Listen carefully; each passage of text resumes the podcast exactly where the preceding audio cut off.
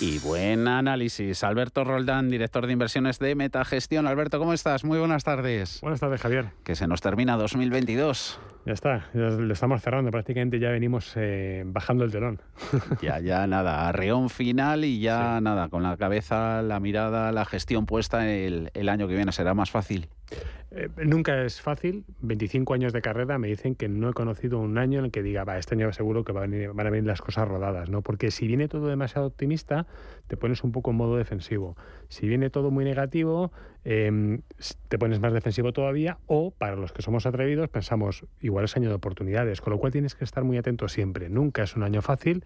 Siempre hay, además, imponderables y cosas que nos encontramos por el camino y bueno, pues evidentemente el, punto de partida pues no está siendo fácil, desde luego, porque venimos de un año muy difícil. Mm, eh, a lo largo de la historia, algunas de las mejores oportunidades se han dado en periodos eh, recesivos. Mm. ¿Es en estas épocas de debilidad económica donde hay que mirar eh, con más atención, si cabe, las, las métricas de valoraciones? Sí, sí, no. Primero porque para que eso tenga lugar se tiene que producir el hecho, que es la recesión, y no lo sabemos. Eh, y en las zonas geográficas donde creemos que hay una mayor probabilidad de que se vaya a producir, no sabemos la duración ni la intensidad. Vivimos un periodo muy particular de la historia, porque venimos, Javier, de 40 años, no de 13, de 40 años, desde 1980 que empezaron a bajar los tipos de interés, hemos tenido 40 años ininterrumpidos de tipos de interés muy bajos. Entonces, este ciclo, que termina, ya ha terminado, es un hecho, eh, se enfrenta a circunstancias muy particulares, porque lo que es bueno para los ciudadanos, que es tener un coste de financiación bajo, una tasa de desempleo baja y un crecimiento sostenido, es precisamente lo que ahora estamos descolocando. ¿no? ¿Por qué? Porque no queremos que la tasa de empleo se mantenga con esta fortaleza mucho tiempo, eso es lo que nos dicen los bancos centrales, no los gestores. Además tenemos un periodo de muy alta inflación con un tipo de interés crecientes, ¿no? Con lo cual todo esto, ponerlo en orden y construir con ello un universo interesante de inversión es difícil. Y para mí lo más importante no es que no encontremos oportunidades de inversión, que las vamos a tener con toda seguridad, sino que este año el principal enemigo de la renta variable a lo 2023 va a ser la renta fija, porque por primera vez en los últimos tres años compite, y compite de tú a tú y cara a cara. Por ejemplo, en el crédito, un high yield te está pagando un 8%, que es más de lo que te paga la renta variable. La deuda pública, Treasury americano, incluso el bono alemán, te está pagando lo que te paga la rentabilidad por dividendo de su mercado, o más en el caso americano. Es un competidor muy fuerte, muy fuerte, porque se gestiona por cada euro en renta variable, hay aproximadamente cuatro en el mundo en renta fija. Entonces, competir contra eso, yo creo que va a ser el elemento más complicado que tengamos los gestores el año que viene.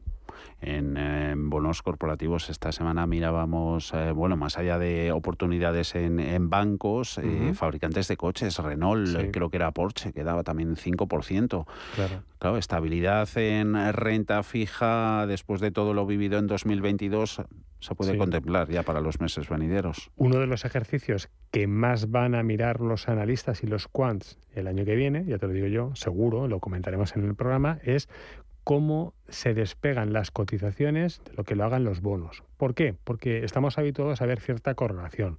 Lo aplicamos como un elemento estable. Creemos que si la acción se mantiene en línea con lo que está haciendo el bono, cuando se produce un gap, se abre esa cotización porque está cayendo y el precio del bono se mantiene estable, hay que cerrarlo. Mm. No, igual lo que precisamente está descontando la acción es el riesgo que hasta ahora no mostraba frente a la deuda. Efectivamente, sí, yo creo que la, eh, vamos a ver un año donde la complacencia desaparece y eso obliga a que los que tienen dificultades de financiación o de repago o hay dudas en ambas cosas tengan que poner mucha más carne en el asador. Y todo eso va siempre en contra del equity. El equity es la parte más débil en la ecuación cuando la renta fija aprieta, bien sea porque necesita pagar más al bonista o bien porque los tendenciales o los progresivos eh, impagos a la deuda, que seguramente vamos a ver, van a provocar que efectivamente eso también tenga un daño colateral en la renta variable. Insisto, va a ser un año tremendamente complejo de entender y la gente, si se ancla únicamente en mirarse el ombligo, que es ver lo que pasa en el microsistema que es la renta variable, yo auguro un año muy difícil y con muchas penas. Ahora, si miramos un poquito más con perspectiva y entendemos que hay que acoplarlo todo bien y en equilibrio, pues posiblemente la renta variable nos pueda pagar algo o no nos haga sufrir tanto.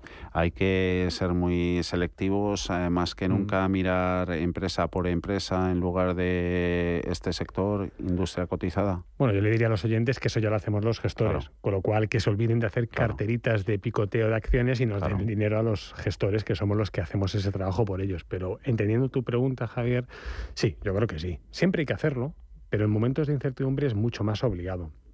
Porque tienes que entender que si una acción un día te baja un 5, un 8, un 10% y en una semana te ha bajado un 20%, ¿de dónde le viene el daño? Ha pasado algo con la deuda, ha pasado algo con los resultados, ha pasado algo a nivel sectorial. Todo eso hay que mirarlo en perspectiva, mirarlo con mucha capacidad analítica y, fundamental.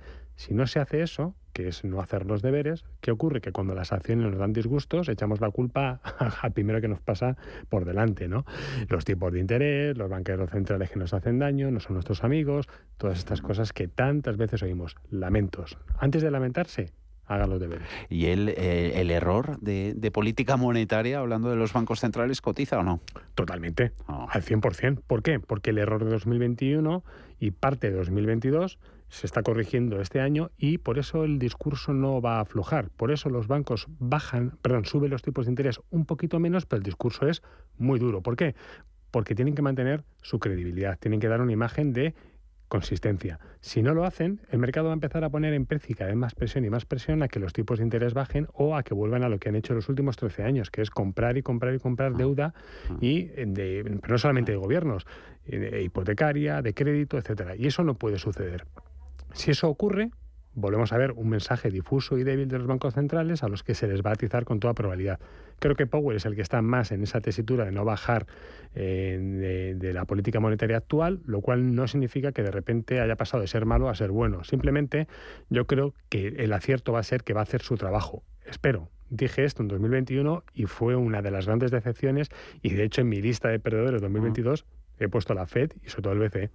Eh, y ganadores, entre los que esperemos que esté Metagestión, vuestra mm. filosofía para recordársela a los oyentes. Bueno, estamos viendo que en este contexto difícil de interpretar en cuanto a tipos de interés e inflación, estamos muy invertidos en activos reales. Tenemos eh, un peso interesante en energía, no masivamente invertido, es un 10% muy controlado en, dos compañías que yo creo que nos van a dar muchas alegrías en los próximos ejercicios. Y, y luego el posicionamiento que tenemos en materias primas ha ido más allá de las típicas que tenemos habitualmente, ¿no? ¿Por qué? Porque estamos invertidos en compañías de tierras raras, mm. donde creemos que la demanda de renovables es un catalizador clarísimo para este tipo de, compañías mineras. Por supuesto, oro y plata no faltan en nuestro fondo porque la plata estamos viendo máximos de los últimos ocho meses en la jornada de ayer y hoy. Mm. El oro ha vuelto a recuperar los 1.800. Yo creo que es un peso para tener en cartera muy interesante y muy atractivo. Y luego, pues compañías eh, donde encontremos que haya muy buenos fundamentales, donde haya esas características que habitualmente encontramos en nuestras posiciones, ¿no? que nos permitan estar tranquilos porque sabemos que si los resultados aflojan es porque el entorno es muy malo, no porque las compañías lo estén haciendo mal. Esos, esos resultados, lo conocido estos días con, con las Nike, eh, FedEx, eh, bueno, las expectativas de para las cuentas corporativas están bien ajustadas por parte del mercado. No, no, no, ni muchísimo menos. Es la única parte que nos falta por conocer, viendo que ya los tipos de interés se empiezan a ajustar y que empezamos a tener la macro con algo más, no de visibilidad, ojo, sino de eh, apuestas más claras o más decididas. Unos creen que habrá recesión, otros no, otros suave, otros un poquito más dura. Entre medias, lo único que no ha ajustado son los beneficios empresariales. Seguimos pensando que no se ha visto una fuerte revisión por parte del consenso de las expectativas de beneficio. Seguimos pensando que todavía hay margen para que podamos ver un de-rating, que significa que los múltiplos a los que cotizan los índices pueden tener caída. ¿Por qué? Porque en el momento que se ajusten los beneficios, el precio va a ir detrás. Eso es lo que creemos que va a producirse. A día de hoy, el entorno de beneficios, tanto para 2022, cuarto trimestre, como para 2023, nosotros en Metagestión pensamos que es ligeramente alto y tiene que corregirse a la baja. ¿Cuánto? Mínimo un 10%. Pues todo lo mejor para Metagestión. Alberto Roldán, director de inversiones. Muchísimas gracias. Feliz Navidad, Alberto. Un placer, como siempre. Gracias. Adiós.